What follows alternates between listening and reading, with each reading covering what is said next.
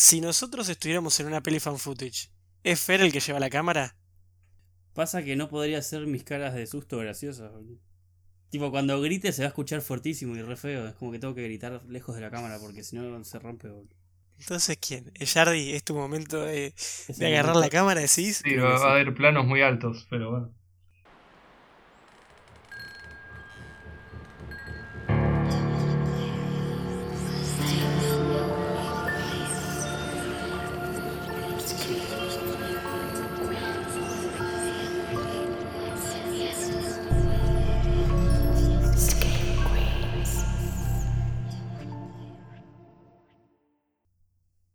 Buenas noches Screamers y bienvenidos al episodio de mayo.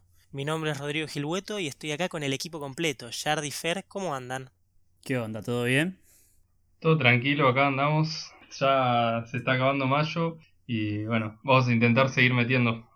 Se acaba mayo pero no se acaba la cuarentena. Exactamente, seguimos acá así que vamos a seguir haciendo episodios de esta manera. Por más que no nos podamos ver las caras, podemos seguir debatiendo gracias a las herramientas que nos da Internet. Y hoy vamos a tener un episodio bastante interesante, como ya, ya lo saben porque lo venimos promocionando casi de la primera semana, si mal no recuerdo. Quisimos hacer un episodio de found footage, un tema que nos interesaba bastante, y ahora vamos a explicar un poquito por qué, cómo llegamos a este tema porque nos venimos preparando desde principio de mes, como habrán visto desde, eh, no sé, los versus que hicimos, las stories que fuimos subiendo en Twitter, trajimos varios hilos. Pero antes de eso quiero saber del último episodio, el episodio de abril y juegos de terror. ¿Qué les pareció, chicos? ¿Quién quiere empezar? Justamente me hizo, me hizo meterme un poco en, los jueguitos de terror más que lo que venía. Eh, estuve streameando el Bendy and Machine y la verdad que nada, re divertido. Como que me hizo, me hizo empezar a averiguar un poco más sobre este tipo de juegos y ahora tengo, tengo ganas de seguir jugando otros. Capaz siga streameando algunos, o capaz siga streameando un poco más el Bendy and Machine, que tiene algunos secretos más por descubrir. No sé si lo voy a hacer tan, tan, tan regular, pero cada tanto haré algunos días seguidos, unas seguidillas.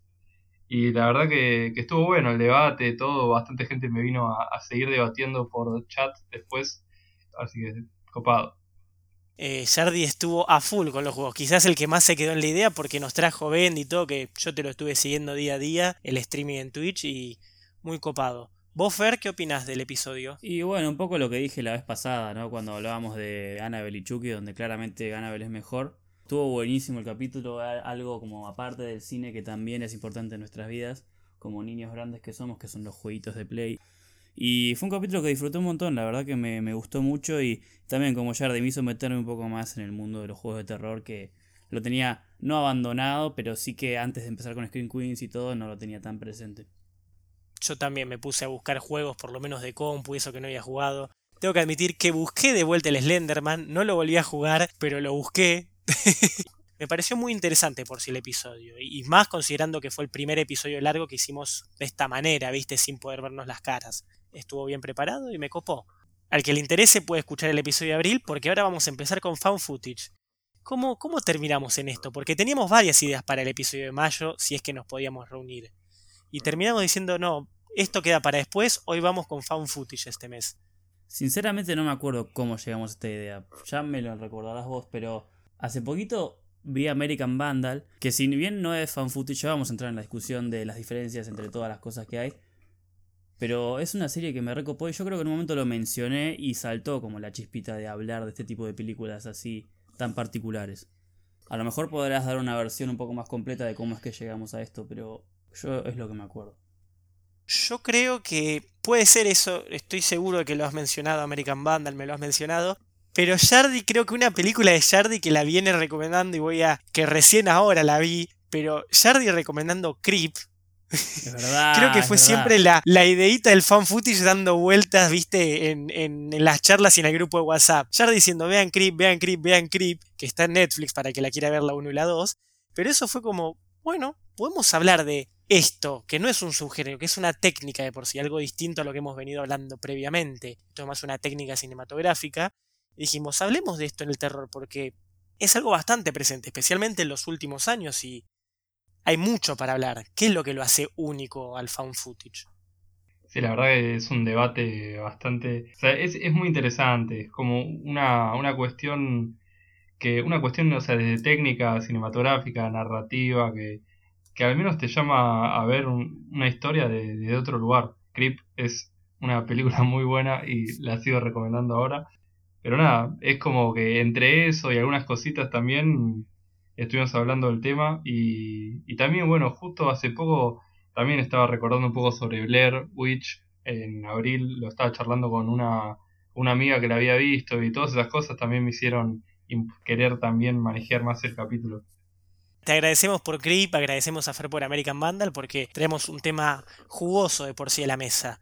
Pero antes de pensar, eh, de empezar a analizar, a destripar toda esta técnica narrativa, cinematográfica, etcétera, etcétera, opiniones personales, no sé, fan footage sí, fan footage no, les gusta, no, lo vieron solo para este episodio pero de por sí lo prefieren dejar, cuéntenme.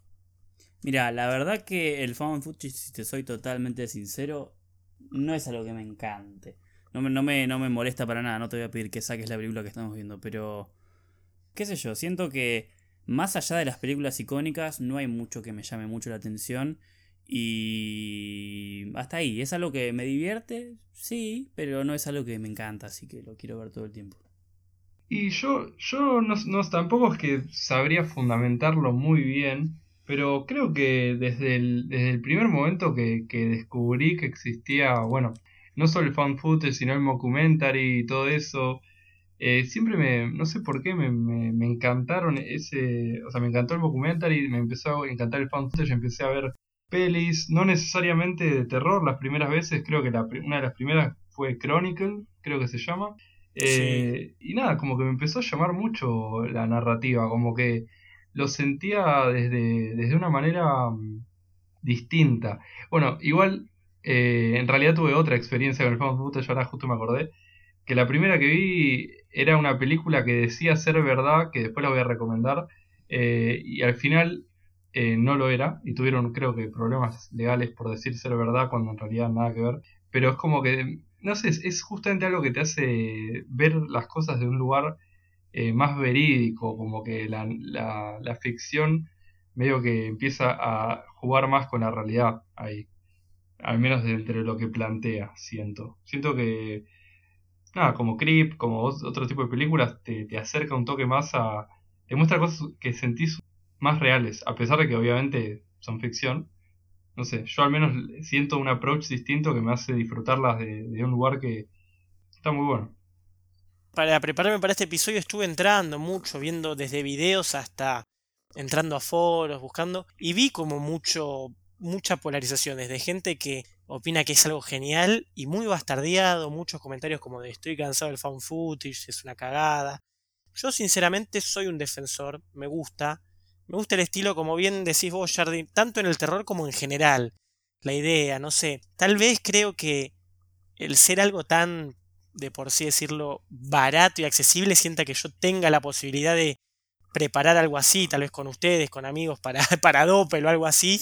Y siempre me, me, atrajo la idea, entonces. Y, y, de por sí, si está bien hecho, yo soy un fiel defensor de todo esto. Me, me gusta bastante, tengo que reconocerlo. Hay cierto consenso, quizás se podría decir, y es lo suficiente como para empezar con esto. Quiero empezar quizás con lo que mencionamos eh, vos y yo, Jardi, que no es de por sí un subgénero, porque claramente abarca varios géneros de por sí, puede ser como bien dijiste ciencia ficción, terror, comedia, he visto hasta dramas. Es una técnica, ¿no? Se podría decir.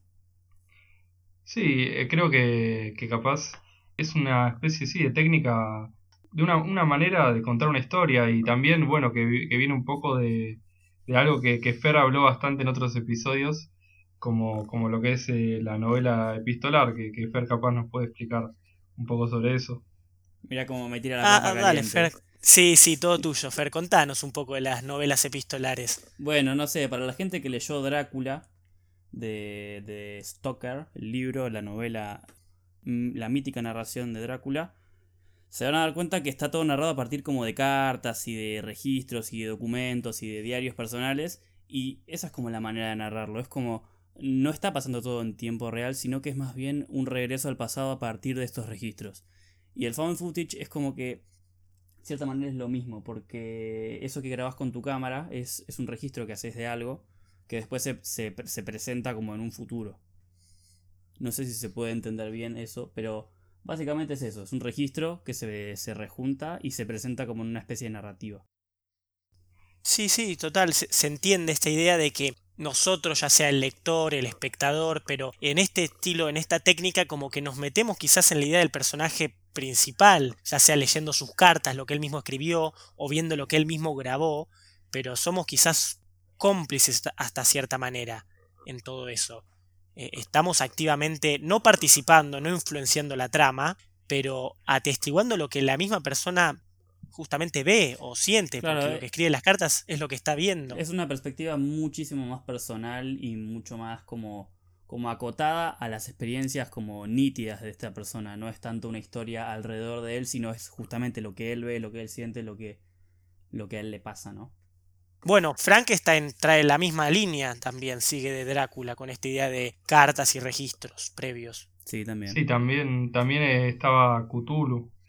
Bueno, esas son creo que claramente tres ejemplos. Yo acá tengo literalmente, saqué, no me pueden ver, pero tengo a mi derecha el libro de Carrie de Stephen King que hasta cierto punto tiene partes epistolares, no es 100% epistolar, pero hay momentos donde tiene desde, no sé, cartas que se mandan, grabaciones, porque es todo como la investigación policial después de todo lo sucedido, entonces tiene, no sé, entrevistas a testigos, cosas así, entonces es hasta cierta manera una idea de un registro y vos vas leyendo como si fueras quizás un policía investigando, porque estás viendo todo. En el medio Stephen King te mete ciertos diálogos y situaciones que vos presenciarías como medio ser omnipresente, pero esta idea del registro está presente en distintos momentos del libro. Y se podría considerar el libro como el primer ejemplo donde podemos ver una idea de found footage hasta ahí. Estamos leyendo las cartas que dejó alguien antes. Bueno, sí, o sea, se podría decir que sí hasta cierto punto, pero ponele que sí. Bueno, pero estamos como trazando líneas de cómo fue este evento hasta llegar a las películas. es un proceso lento. hay, que, hay que prepararlo, Fer. Está bien, lento y, y, también, también hoy en día está ligeramente empezando a aparecer en, algún tipo de, juego de terror, justamente con el capítulo pasado, que estuve averiguando. Eh, bueno, está medio en Outlast un poco, ahora hace poco salió el juego de Blair Witch también que son medio juegos de, de las películas que fueron importantes en esto, en realidad la mayoría, eh, pero, pero también es, es, interesante. Igual, de nuevo, por eso, el found footage a veces es como una cuestión de, de algo que es un recurso narrativo y a veces es, o sea, una película found footage es cuando es toda la película así, y a veces es un elemento que aparece en películas o, o en novelas, como que a veces se encuentra una carta en un capítulo, pero ya ahí no termina siéndolo, es simplemente un recurso que se usa en, una porción. Está bueno lo que decís, porque por más que nuestro título sea películas found footage, es un recurso y puedes utilizarlo quizás un par de minutos dentro de toda la película. Vamos a dar ejemplos y todo ahora que vamos a profundizar. Y sí, no es técnicamente found footage el 100%, pero lo utiliza, ya sea de manera narrativa para contar un momento de su historia, pero es necesario. Y me gustó lo que dijiste los juegos, porque quizás sí, ya a los juegos al tener una pantalla y eso se asemeja mucho a la idea de películas, pero el estilo, no sé, Outlast, que lo mencionaste, que es casi todo aprovechar la, justamente tu filmadora, la, lo que estás usando para grabar y todo, para usarlo en parte del juego y moverte en el juego, es una buena manera, por más que seas vos la primera persona, es como meterte la idea de la grabación también, del registro que estás llevando me parece un lindo ejemplo dentro de la idea de cómo el found footage sirve para narrar eh, hasta cierto punto, cómo te ayuda. Y bueno, ya que, dimos bien eso, pasemos a, películas de por sí. ¿Qué creen que son las? Justamente, como dijimos, nosotros, perdonen para el que está escuchando que sea medio una pausa así, pero dijimos, establezcamos una pregunta que queramos tal vez responder eh, a lo largo de este episodio y estuvimos todos de acuerdo en decir en qué es lo que hace único al found footage dentro del terror. Entonces, trayendo esta pregunta a la mesa, ¿qué, características son principales dentro del found footage para que sea único? Yo creo que, va, me voy a parar en algo que dijiste vos al principio del capítulo, que es esa como, como sensación de accesibilidad. Como son películas que están hechas de una manera que aparenta ser eh, sencilla, como rústica, como que lo está haciendo alguien que, que no entiende mucho de cine. Y te da esa sensación de que, bueno, vos podés agarrar una cámara y hacer algo parecido, o vos bien te puedes ir en un viaje así a algún lugar medio, medio raro y estás con tu cámara y te puede pasar algo parecido. Entonces esa sensación como de, accesibilidad te da como esa cercanía con la experiencia y por eso creo que tuvo tanto impacto en la gente. Sí, también, también obviamente que hay cuestiones más técnicas, eh, como bueno, lo que es la cámara no estabilizada, eh, la cuestión de que a veces, bueno, la, la banda sonora medio que no, no está. O sea, o la, y la cuestión del sonido es algo más, eh, no sé, más, más de lo que está pasando ahí. Es como que justamente cuando, cuando uno eh, está viendo fan footage es como esa sensación de como que no estás solo viendo una película, sino que estás viendo algo que teóricamente pasó en el momento. Es como, es como ponerte en un lugar de espectador, pero más consciente de que estás viendo algo y no solo viendo una película. No sé, siento como que es un nivel más cercano todavía. Te entiendo completamente, hay, hay una sensación de cercanía, que va con esto de la mano de la autenticidad que, mencionó Fer recién, porque hasta cierto punto hay una especie de miedo más, más genuino, se podría decir, porque esta idea de la cámara en mano, de, de, la primera persona que, o sea, literalmente en el fan footage el que graba es un personaje más es un personaje que está dentro de la historia que estamos presenciando. Entonces, es como que estamos hasta cierto punto viendo lo que el personaje ve. No, nos involucramos en cierta manera cuando está bien hecho, vamos a aclararlo desde un principio, pero nos podemos involucrar un poquito más. Y eso cambia completamente porque cambia un poco el, miedo que sentís, el terror que, lleva. Eh, y, y, estoy de acuerdo con eso, es cierta idea de autenticidad, como mencionó Fer, y lo que vos mencionás, Jardi, de la comunión que hay entre el espectador y el personaje hacen que el fan footage sea diferente. Y bueno, técnicamente es esto que estamos diciendo, ya si nos metemos en un piecito más al costado, esto que Jardi habló de la cámara no estabilizada, o sea, no hay claramente un, un trípode ni nada, sino que la lleva en mano, que sea de bajo costo. Nada, Obviamente nada siempre hay... lindas, nada de nada. Claro, exactamente. Eh, la película bien hecha te lo maneja con ciertos recursos de plata, pero para que parezca que no lo son vamos a dar ejemplos más adelante, pero es eso, es la idea de que no hay luces, de que no hay sonido, como la Yardi, el sonido es lo que, lo que ellos mismos escuchan. Claro, el sonido ambiente, o sea, está todo mezclado Eso. como en una, en una sola línea, no hay musiquita, no hay sonidos de tensión, es todo como lo que está pasando ahí. Entonces sí, podríamos entonces dividir de las partes técnicas, de las características técnicas, a lo que nos lleva quizás a las características de sensación, por así decirlo, a, a la hora de, de, de visualizar una película fan footage también sí, eso que, que decía Rodri con el, con el tema de lo que es el, el que está grabando a veces, justo es como que, que después igual medio que vamos a ir echándolo, pero, pero como una, una diferencia, vos justo hablaste de What We Do in the Shadows, que la vi hace poco de nuevo, y que, que es como el lugar de que parece, en más lo, el documental, el documental y todo, parece como que el, graba, el que está grabando es un personaje que está ahí, obviamente que es alguien que maneja la cámara, pero que no tiene necesariamente mucho impacto en la trama. Eh, y en un fan footage es como que justamente el personaje que está grabando es parte activa de la trama, es un personaje que está interactuando también verbalmente con los demás, que a veces incluso aparece en algún reflejo, filmándose o cambiando la cámara. Pero en, en generalmente en, el, en lo que es el formato más documental es como es alguien, es como un punto medio entre es el que está grabando una película o el, es el personaje. A ver, es un buen punto porque lo íbamos a traer más adelante, pero está bueno traerlo ahora para diferenciar más todavía el fan footage y hacerlo más único. Comparativas con el mockumentary o el documental de por sí. Eh, mockumentary, para quien, para quien no lo sabe el término de por sí, es básicamente un documental en sentido paródico. Por eso mock de, de burlar en inglés. Eh, no sé, un ejemplo que se me viene a la cabeza, eh, The Office, que es un excelente mockumentary, con la idea de testimonios, hay muchos momentos, por más que haya trípodes y eso, de cámara en mano y eso, porque van corriendo los personajes y todo, pero no es fan footage, tal vez por el simple hecho de que hay un equipo detrás al, al cual no, no aparece, eh, no, no es un personaje más, a veces tiene ciertas apariciones. Hay un momento en el que uno del equipo técnico que está detrás de sonido se enamora de Pam, de uno de los personajes, y ahí son pequeños momentos en los que vos ves el equipo involucrándose, pero de por sí son un testigo más como nosotros silencioso de todo lo que está pasando. El found footage, el, el que lleva la cámara, es parte, comenta, no solo de manera verbal, influye en la trama de por sí.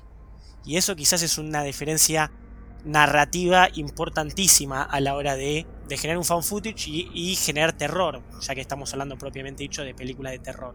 Pero bueno, como bien mencionamos antes, puede pasar en muchos géneros, está desde ciencia ficción con Chronicle y eso, no sé, Proyecto X es un fan footage de comedia, eh, puede variar del género porque es una Reyes técnica de narrativa Olas. de por sí. Reyes de las Olas entra en mockumentary justamente, Sí, pero tiene, Tiene, pero es tiene- una gran tiene película. partes, tiene, véanla de vuelta, es buenísimo. es una gran película que está en Netflix, Reyes de las Olas. Pero, pero bueno, entonces, si tuviéramos que listar de por sí características técnicas así rápido, a ver, ¿cuáles serían entonces? ¿Bajo presupuesto? Y tachado, sí.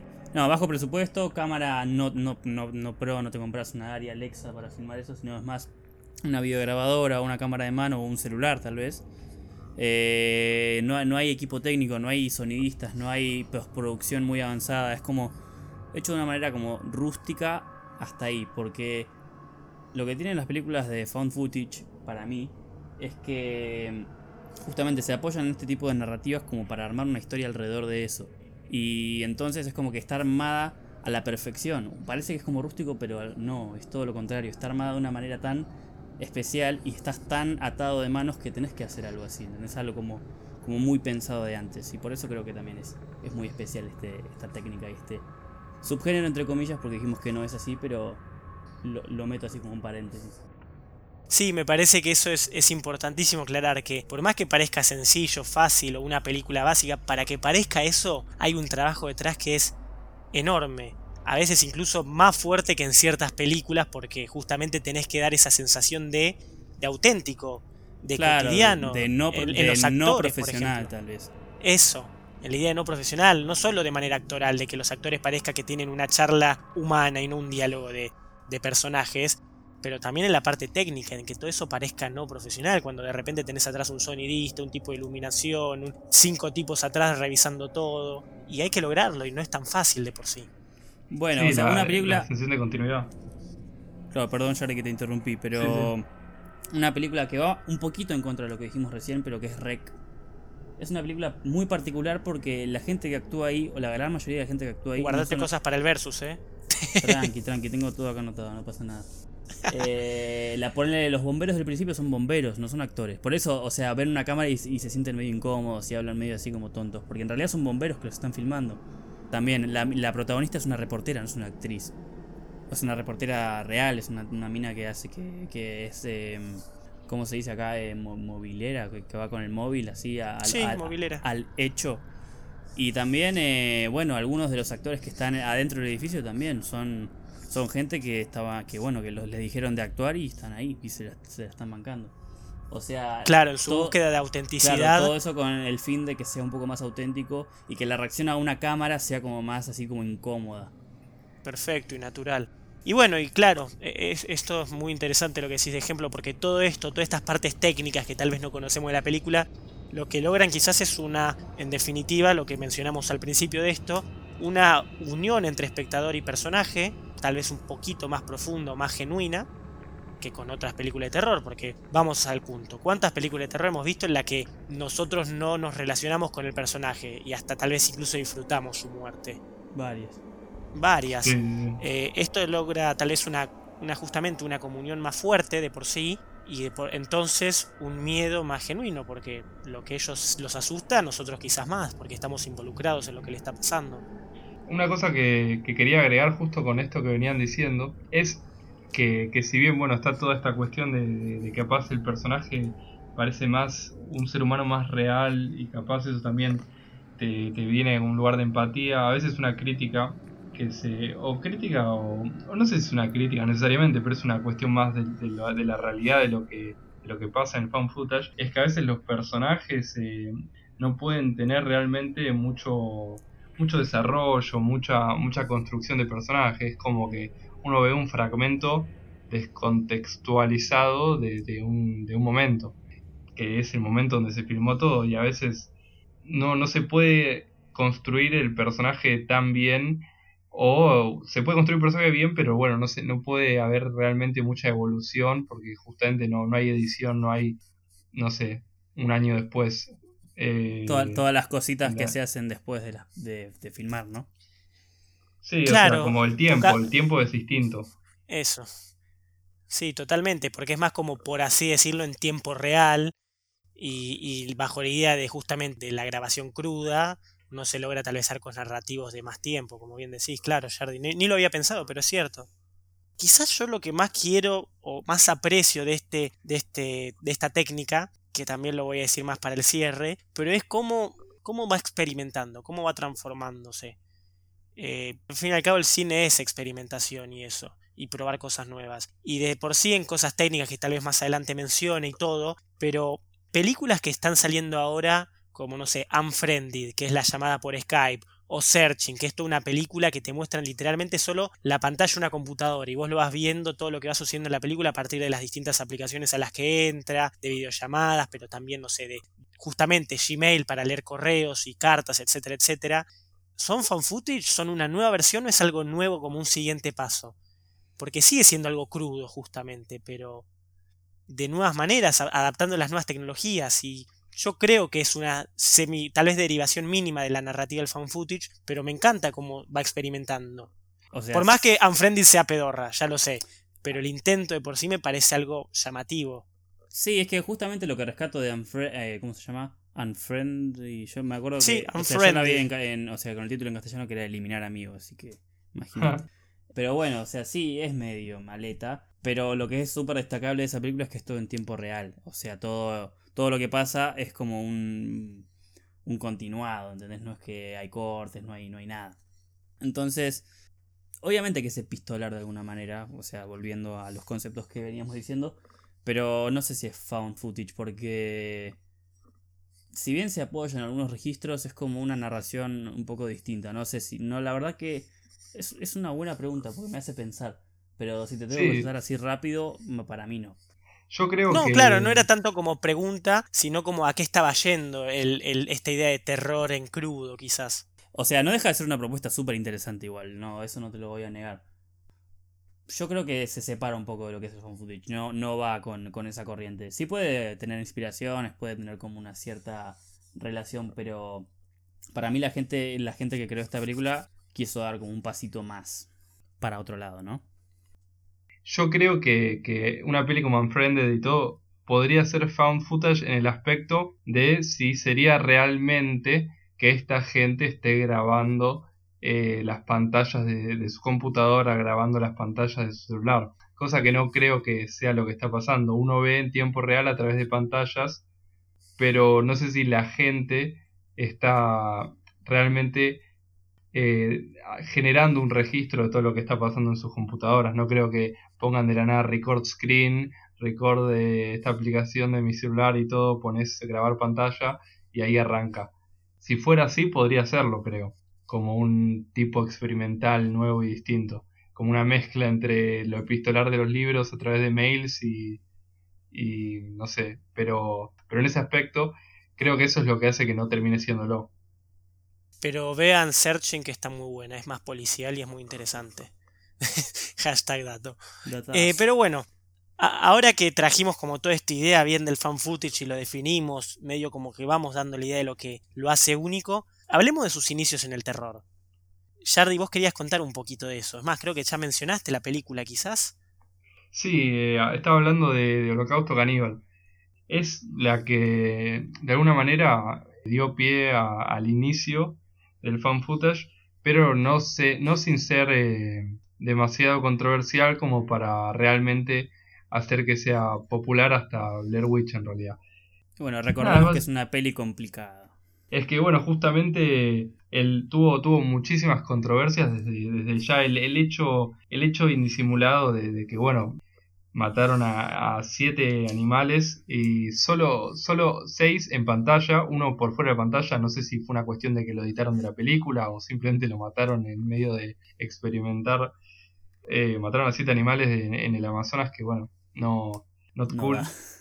No, para nada. O sea, y eso ya fuera de la impresión que te puede dar, es una cuestión medio paradójica porque es una película que critica el sensacionalismo y termina siendo sensacionalista también todo lo que es la película, el found footage, de encontrar esto, termina medio excediendo la cuestión narrativa y de la, de la, de la ficción que se generaba ahí, que igual había cosas que no eran ficción, porque se terminó pensando, bueno, que, fue una película snuff, que no sé, bueno, no sé si es snuff o snuff. Snuff creo que es la pronunciación correcta, me parece. Ah, es que yo me acuerdo haberla escuchado tipo en un eh, canal de noticias y probablemente el chabón no sabía pronunciar y dijo snuff también y me quedo ahí. nada, como una que para el que no lo conoce son películas, cortometrajes eh, donde hay violencia explícita y real, eh, asesinatos, cosas horribles y hay gente que comercializa eso, una cagada. Y pensaron que, que era una película snuff porque, bueno, los actores por contrato eh, estaban o sea, un elemento que Blair Witch, no sé si intencionalmente usó a partir de esto que ocurrió, probablemente, eh, que, los eh, actores estaban por contrato no, no tenían permitido eh, mostrarse en medios o en lugares en cámara público, para que justamente la película tenga una cuestión de credibilidad de que lo que pasó ahí pasó de verdad, como justamente intentar darle la, la sensación de realismo más grande. Y, bueno, justamente entonces el director de Odato y todo terminaron siendo arrestados, eh, para demostrar que las muertes no fueron reales y no terminar en la cárcel, tuvieron que, llamar a, los actores, mostrar los contratos eh, y todo.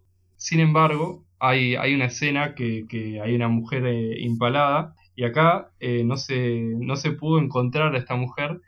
Cuando probaron mostrar cómo se hizo este, este hecho no les quedaba tan bien como en la película, con una sensación tan realista, y eso dejó una duda, porque bueno, es una mujer que vivía en Colombia y la cual no se tuvo más contacto, eh, pero bueno, como eso no se pudo probar necesariamente, quedó medio ahí en la nada. Sin embargo, bueno, por toda la cuestión del maltrato animal y todo, tuvieron eh, unos meses en libertad condicional, se quería prohibir la película y tardó bastantes años en salir.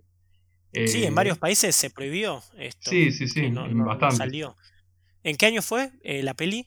Ese creo que es del 80, el 80, y creo que recién empezó a ser distribuida en el 84 más o menos. Como que fue, fue todo un quilombo jurídico. Pelearon por la película, la verdad, para que, para que termine saliendo. Es una película que, bueno, marcó, marcó un inicio. Después es muy controversial, eh, no, no creo que, que, mucha gente disfrute de ver bastantes cosas ahí adentro, eh, ya por la cuestión de, lo que es el intento de realismo demasiado un nivel de realismo que ya que ya se acerca que ya rompe la ficción y ya ya cuando, cuando te sacan el velo que te pone el cine ya no es tan lindo a veces esas cosas que, que uno las puede tolerar dentro del que sabe que es ficción pero pero no sé ver a una tortuga decapitada no no, no es algo de mi interés por más que marcó un, inicio y fue tal vez la primera película found footage propiamente dicho, tuvo lo suyo como para ser prohibida de por sí, ¿no? Y aparte, el tema es ese, es como que hay películas controversiales que muestran cosas muy crudas, pero dentro de la ficción. Y que son provocadoras, que quieren hacer pensar, pero esta película terminó siendo sensacionalista, criticando el sensacionalismo. Y es como que yo cuando, cuando terminé de entender eso fue como, bueno, esto es medio hipócrita. Pero igual, nada, tiene, tiene su lugar ahí. Eh, marcó. Dentro de la lista como de películas found footage, antes que Holocausto Caníbal, hay una que se llama The Connection, que es de 1960 y pico, que en realidad es un drama, pero estuvimos buscando y es como... No es found footage propiamente dicho. A veces hay una idea de cámara hermano eh, y a veces se le habla a cámara como los actores, pero, pero hay una idea más de película justamente, como hay cierta idea artística, como que se quiere seguir una trama, y no es tanto como un particip eh, eh, justamente esto que venimos hablando del documental, de que, el, que filmaba quería estar como de testigo silencioso, no quería participar tanto, por más que a lo largo de la película se involucrando. Así que no es el found footage como lo conocemos, que creo que Holocausto Caníbal fue el que marcó el primer dato de, bueno chicos, esto es algo nuevo dentro del cine de terror ahora, bien propiamente dicho. Sí, lo bautizó el terror un poco esto. Y bueno, quizás esta la bautizó, pero la película que cambió todo dentro del found footage y el terror fue, como bien mencionaste, Blair Witch, que comparte varias cosas, pero explotó de una manera completamente distinta. Creo que quizás la principal diferencia entre Blair Witch y Holocausto es que Holocausto de por sí es una película donde eh, la trama te muestra el found footage este que se grabó y no se pensaba que la película de por sí sea real, sino que a los actores y, las escenas como se generaron eran reales. O sea, el miedo no era que, uy, estos, estas personas murieron, sino que los actores murieron de por sí. Mientras que por el otro lado, Blair Witch básicamente narra, la historia de tres jóvenes, tres chicos, porque de cuánto era, veintipico de años, que, que, van al bosque a grabar un documental, un documental de, de una bruja que secuestraba niños, y se pierden en el bosque y básicamente se le decía a la gente que eso era, e, era, una grabación cruda, real de lo que había pasado y que los jóvenes habían desaparecido. Y bueno, entonces la gente no pensaba que eran actores de por sí, sino que eran personas reales que habían desaparecido. Y ese tal vez es el primer cambio. Después lo que tuvo Blair Witch es una campaña de marketing excelente, que la voy a profundizar más en el versus, así que no se pierdan el versus que tendremos con Fer de Rec contra Blair Witch. Básicamente meses antes de su estreno, incluso meses antes de su grabación, empezaron a crear contenido. Y esto quizás fue la diferencia que marcó, en mi opinión, Blair Witch lo que fue, que es la época. Blair ya contaba con internet y empezaron a crear páginas en internet, comentarios en foros y eso, y la gente en ese momento era más inocente y creía lo que leía en internet. Entonces ya desde un comienzo se empezó a hablar de jóvenes desaparecidos, empezaron a hacer panfletos, cuando estrenaron la película en Sundance habían llenado toda la ciudad de afiches preguntando si vieron a los jóvenes, entonces la gente pensó que era algo real.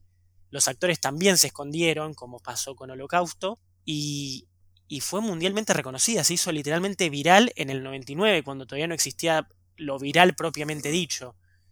Y eso marcó un antes y un después en el found footage, porque después cuando se reveló que en realidad era una película, que eran actores, que, que estaban vivos, que no habían muerto ni habían desaparecido, pero marcó a un montón de personas y, marcó en varias partes del mundo, mientras que Holocausto había sido prohibida eh, y varias personas ni la llegaron a ver y simplemente la conocen por nombre, Blair Witch fue estrenada en cines por todo el mundo y fue explosiva. Y es que si lo pensás, Blair Witch justamente no tiene nada ofensivo contra nadie, que a diferencia de Holocausto Caníbal. Porque, o sea, está todo filmado como de una manera donde en ningún momento ves lo que está pasando, por así decirlo. Es como que ves a, estos actores como hablando, teniendo sus situaciones, cuando pierden el mapa, pierden como la, la, la, cordura de alguna manera. Bueno, y el final que, para el que no la vio, dale media pila. Eh, y el, final lo que mm. pasa, ¿no? Que, que mueren. Y entonces es como... Mm, está todo filmado de una manera donde no ves lo importante, solo ves como lo, lo que pasa a partir de eso importante. Eh, me, me, interesó mucho Blair Witch cuando la vi porque justamente eh, la vi después de, no sé, de, hablar un poco sobre, que también tiene que ver un poco con el debate que hablamos en el último episodio, sobre el tema de lo que es el fuera de campo, viste, relacionando todos los capítulos.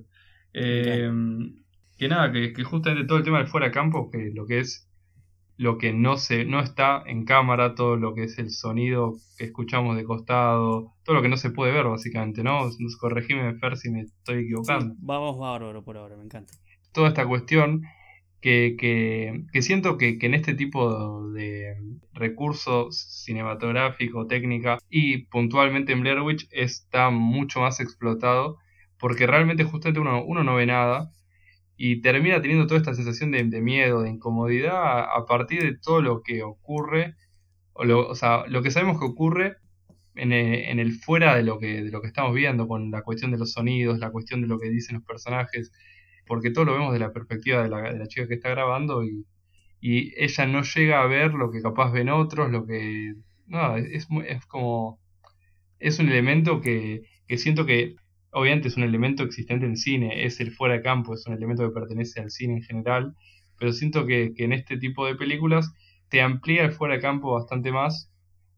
Para los que vieron Blair Witch, creo que lo entienden bien.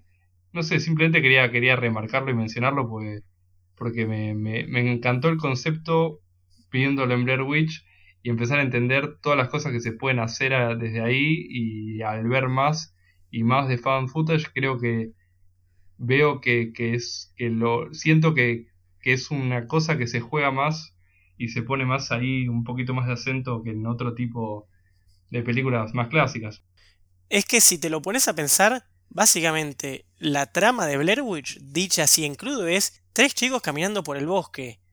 Hoy en día cuando la volvés a ver puede resultar, y lo voy a, ser sincero, un poco aburrido de por sí, pero es eso, es tres personas caminando por el bosque y perdiéndose en el bosque, y excepción de los últimos 10 minutos que en mi opinión son gloriosos, el resto puede volverse denso y lo que juega y donde se genera miedo es en lo que no estamos viendo, en lo que no ven los personajes porque lo estamos viendo desde sus ojos, desde sus cámaras y es donde el, fuera de juego, como vos bien decís, Jardi, se hace en sonido, como los chicos eh, riéndose en, un bosque, o quien arma las, las figuritas de madera, que no lo ves, pero es donde el fuera de campo entra en acción de una manera más terrorífica de por sí.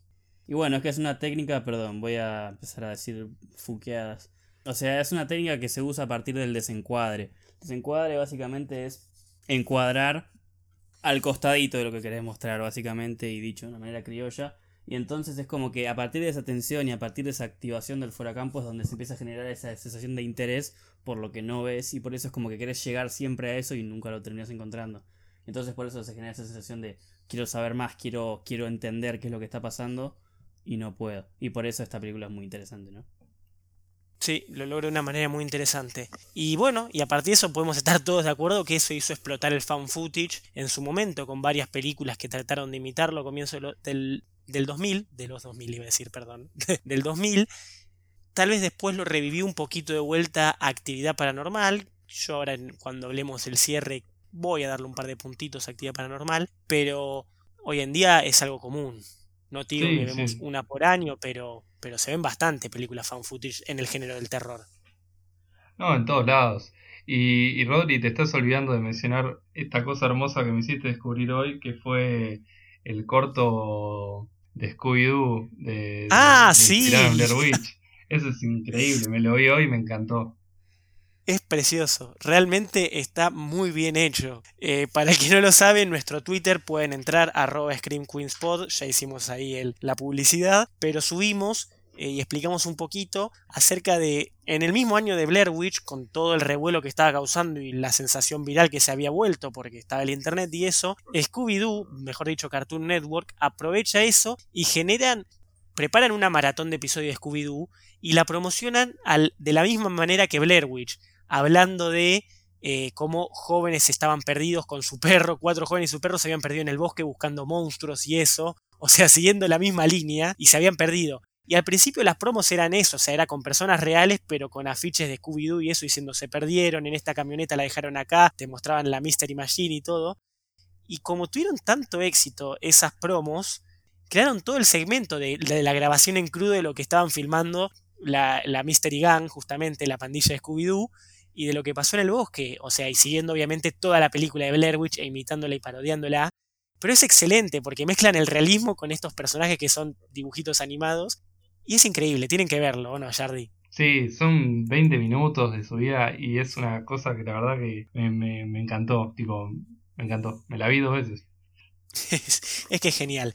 Pero, pero bueno, entonces después de todo esto, de hablar de películas clave, de, del género, está bueno ya, vamos cerrando y antes de dar recomendaciones y todo. Nada, creo que yo ya establecí por qué me gusta tanto el found footage como técnica y cómo lo explotan cuando está bien hecho en el terror, puede ser genial. Y ahora es cuando voy a darle un par de puntitos a actividad paranormal porque el found footage de por sí Sí, hay películas malas, a veces mucha gente se queja de que hay demasiadas quizás, y generalmente le pegan actividad paranormal por el hecho de que tiene cuántas, 6, 7 innecesarias. Pero el hecho de que te permite a una idea de bajo presupuesto, porque es así, básicamente es más barato, pero experimentar con miedos, tal vez lograr un miedo más genuino o más íntimo, a mí me gusta y me parece algo muy interesante. Y al mismo tiempo, de vuelta vuelvo a mencionar, se permiten el lujo de experimentar y eso, este tipo de películas, estas películas de terror que toman esta técnica y experimentan miedos de una manera tal vez que, que vos ves otras películas y decís, ¿cómo no se les ocurrió? O entiendo que ellos no lo pueden hacer y es genial que ellos lo intenten hacer y lo logren. No sé, por ejemplo, menciones rápidas de por sí. Por fuera de Blair Witch y su espectacular campaña de marketing. Actividad paranormal, no sé, la 3 tiene un momento rápido que digo así, que es una cámara que la ponen en un ventilador. Entonces te va mostrando cómo la cámara va de izquierda a derecha, de izquierda a derecha. Y es una toma, no sé, dura creo que 10 minutos, en la que vos estás viendo la casa y te genera el suspenso de ver qué va a aparecer enfrente de la cámara. Y es el movimiento típico del ventilador de pie, pero te genera una tensión. Claro, ese paneo, gracias Fer, constante, te genera un miedo, o no un miedo, un nerviosismo de lo que va a ocurrir, que ves que de repente se levanta una sábana y lo que va sucediendo, que es muy original, que, que es justamente lo que permite experimentar en estas películas de bajo presupuesto, por así decirles. O por ejemplo, y de por sí ya es mala la peli, pero la 4 tiene un momento en el cual eh, te muestran cómo, eh, no sé, creo que apagan las luces y se prende como todo estrellitas en todo el cuarto, y de repente te muestran como que hay una figura invisible para los ojos de un humano, pero como que se mueve atrás y se va moviendo esta idea de estrellitas que genera una luz en el cuarto, y son situaciones tan básicas que decís, ok, esto es sencillo de por sí técnicamente hablando, y, y tan traído a la tierra, tan justamente lo que venimos mencionando, cercano o cotidiano en las actuaciones, en todo, en la filmación, lo que parece, que genera un miedo más interesante de por sí. No sé si interesante, perdón, no es la palabra, más genuino de por sí. Y logro meterme más con los personajes. Y ya hablando del tema de actuación, quizás hay un poco de improvisación, lleva un lugar más de, de, lograr algo más naturalista, que por esos hechos a mí me gusta particularmente el found footage y tiene cosas que lo hacen único. Bueno, a mí obviamente me adhiero un poquito a lo que dijiste, pero mm, creo que lo más tentador un poco del fan footage para mí, que bueno, me voy a dedicar a, hacer pelis, es justamente el bajo presupuesto y que se puede hacer con dos pesos algo muy interesante. El tema es que para hacer algo interesante tienes que pensarlo bien antes. Y creo que ahí está lo bueno de las pelis como más icónicas del fan footage, que son películas muy buenas en cuanto a la no solo al guion, sino a cómo están armadas, o sea, a cómo a, qué elijo mostrar y qué no, a cómo elijo mostrar algo y en base a mis limitaciones, porque básicamente tengo que hacer que un actor agarre una cámara y filme, cómo hacer algo con lo que te puedas sentir identificado. Porque algo en lo que no hicimos mucho énfasis en el capítulo es que las películas de fan footage tienen una intención muy clara, que es que te creas que eso pasó, que eso es real y que eso es un registro de algo que, que alguien le pasó y que alguien lo filmó. Y, y nada, por eso las películas más icónicas o las películas que están como con una idea original de cómo mostrarte esto, están buenas, o sea, son, son muy interesantes, como decís vos, Rodri. Shard, ¿algún cierre a la idea de fan footage o por qué te gusta o por qué crees que es único? ¿O por qué no, te gusta? Sí, no, estoy, estoy totalmente de acuerdo eh, en todo lo que vienen diciendo y, y, creo que el problema de la gente que se queja del fan footage es un poco que como es algo que explotó tanto, mucha gente y algo tentador, algo de bajo presupuesto, mucha gente agarra una cámara y hace algo. Y para mí eso no estaba mal. O sea, obviamente que ver pelis malas porque justamente todo el mundo intenta, pero, pero las que son buenas van a, van a persistir y son las que hablamos. Y si hay una peli que es mala, bueno, capaz hay que darle una oportunidad a ver. Pero es como que justamente lo que, lo que me gusta mucho es toda esa, esa sensación que te causa. Soy fanático del documental y de todas estas cosas. Eh, porque, porque te para de otro lugar y te invita a jugar con que algo es verdad, pero que no. Y a mí me, me llegas de otro lugar que, siempre me gusta y, me hace, me hace, no sé, me hace ver eh, un poco distinto toda esta cuestión del cine. Es como un, es un poco más original, no sé. Me, me gusta mucho. Sí, más traído a la tierra. En las grandes producciones tenemos esto que cualquiera lo puede hacer y que hoy en día con el internet, con YouTube y con todo lo que existe, es tal vez más, más humano, ¿no? Más ordinario en el buen sentido de la palabra. Bueno, ronda de recomendaciones entonces, para cerrar esto. ¿Quién quiere empezar con alguna película que le gustó y quiere darle a la gente? Por más que, que mencionamos un montón a lo largo de estos días en Instagram, pero traigan. Y bueno, a ver, yo te voy a decir una que es conocida hasta ahí y que claramente se hizo con un presupuesto altísimo. Pero bueno, no importa. Se llama Cloverfield, lo ubican, ¿no? Es una película bastante básica. la de J.J. Abrams. La de J.J. Abrams, Abrams, Abrams. O sea, es una premisa bastante básica, básica, o sea, es un monstruo alienígena que invade una ciudad y hay gente ahí con una cámara y va filmando todo lo, sucedido. Pero a ver, es una película que es, es como, no solo extensa, pero también es interesante y es entretenida. Es una película que en ningún momento decís, uy, bueno, me quiero ir a hacer otra cosa. Es como que en ningún momento baja la tensión y en ningún momento, en ningún momento te aburrís. Y para ver en estos días que te encontrás con esos momentos donde no sabes qué querés hacer, es algo súper recomendable. Yo voy con The Visit. Eh, la película es Shyamalan, a pesar de que hay gente que no le gusta, saludos a Dimas. Pero es una peli interesante porque viene después del momento de caída de Shyamalan, después de haber hecho The Happening, si mal no recuerdo, que muchos la critican después de haber hecho la infame El último maestro del aire, que mutiló a Avatar. Buenísima, buenísima. Como, y, y, por lo cual mucha gente lo dio. Bueno, después de todo ese momento y ese debacle, trae The Visit, que si mal no recuerdo en español creo que se llama Los huéspedes, creo.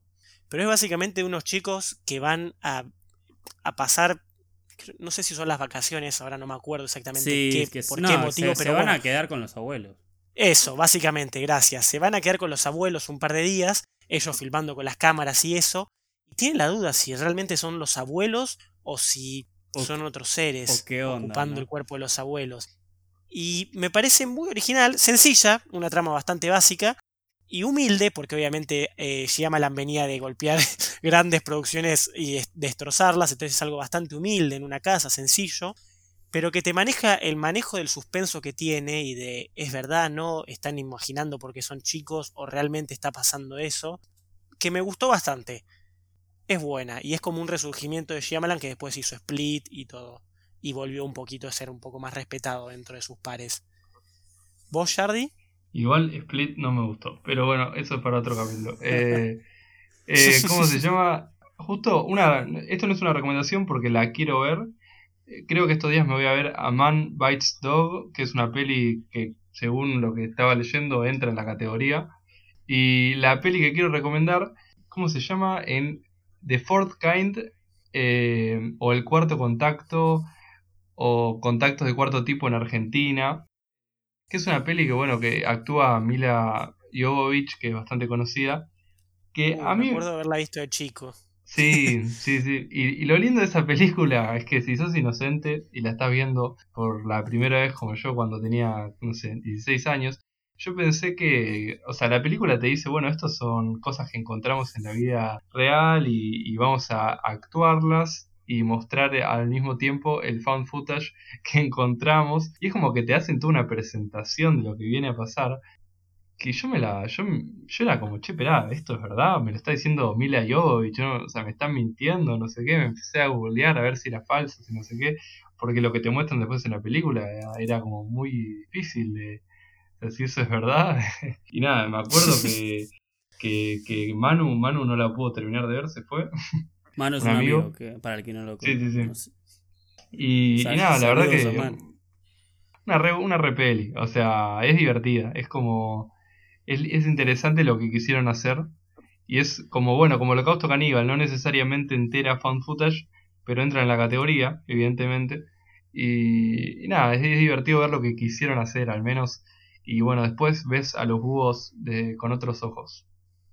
Bueno, en defensa de Manu, yo también de chico eh, me acuerdo que nos juntábamos por cumpleaños o reuniones con los del colegio a verlas también. Creo que la mayoría creo que la vio de esa manera. Juntándose con amigos del colegio a ver películas de terror en ese momento en el que empezás a descubrir películas de terror. Y yo estaba en la casa de un amigo, me acuerdo, y estaban tipo, bueno, nos juntamos, vamos a ver esto. Y un par dijeron como, no, yo terror no, no, y se fueron como para otro lado. Y la pusieron, y yo creo que vi 15 minutos hasta el primer como susto y yo en ese momento claramente no apreciaba el terror de la manera que lo aprecio ahora y dije tipo, no, esto no es para mí y me fui, literalmente me perdí creo que el resto de la hora y media que faltaba, me fui a jugar al metegol y después salieron todos los pibes traumados y yo gracias a Dios en ese momento no me traumó. Me encanta, buenísimo. Menos mal que no Después la la vi vi. cuando tenía 12 y... No, ya de grande después la vi y fue como, ok, bueno. No, ahora a mí me empezó a gustar el terror a los 18, así cuando empecé a ver cine con ustedes. Si no, yo antes era re cagón. Bueno, eso quedará para otro capítulo, ¿no? De los, las básicas del terror. Pero bueno, eso es todo, hasta recomendaciones dimos y creo que eso es suficiente por hoy. En los Sí. anuncios de siempre, como ya saben, eh, tenemos Facebook, Twitter e Instagram, todo bajo el nombre de arroba ScreamQueensPod. Síganos en Twitter, o sea, denle me gusta en Facebook, que ahí replicamos todo el contenido que subimos en los otros. En Instagram claramente es nuestra red más activa. Pero en este último mes de cuarentena le estuvimos prestando mucha atención a Twitter cuando lo recuperamos. Estamos dando mucha información, tweets de curiosidades, eh, listas, recomendaciones, así que es bueno seguirnos ahí. Que quién sabe, tal vez se llevan un dato que no sabían que le pueden contar a otra persona. Arre. Además de eso, bueno, estamos en Spotify. Síganos en Spotify, nos viene bárbaro. Síganos en Spotify, así de sencillo. Eh, en Anchor, en Apple Podcast y en YouTube, bajo el nombre de Doppel, Doppel Producciones, como ya todos nos conocen. Suscríbanse a Doppel Producciones. También en Twitch, ¿no, Jardi? Te pueden ver jugar en Twitch. Sí, sí, ahora algunos días voy a, voy a hacer unas seguidillas copadas. Ojalá vuelva la seguidilla. Estupendo, yo quiero esa seguidilla. Y eso fue todo, así que Queremos saber sus opiniones, comenten qué les parece el fan footage, si les gusta, si están de acuerdo, qué lo hace único. ¿Tienen otra característica que no mencionamos que creen que es lo que hace único al fan footage? Díganosla, por favor, queremos saber más. ¿Les gustaría, Queremos que hagamos. ¿Les gustaría que hagamos algo de found footage cuando sea posible? Porque yo tengo ganas de hacer. Eh, re, un, corto de terror. Lo, me Doppel encanta. 3. ¿no? Ta- estamos a favor, estamos a favor, eh. Yo lo veo, un corto hecho ahí que hace mucho no subimos. Bueno, con todo lo de la cuarentena, el último que fue fue sordo, así que podemos subir otro. Ojalá, ojalá se pueda en algún momento. Díganos también eso, respondan si quisieran ver un corto de terror hecho por nosotros en Found Footage. Y bueno, no hay mucho más para decir. Buenas noches, Screamers. Buenas noches.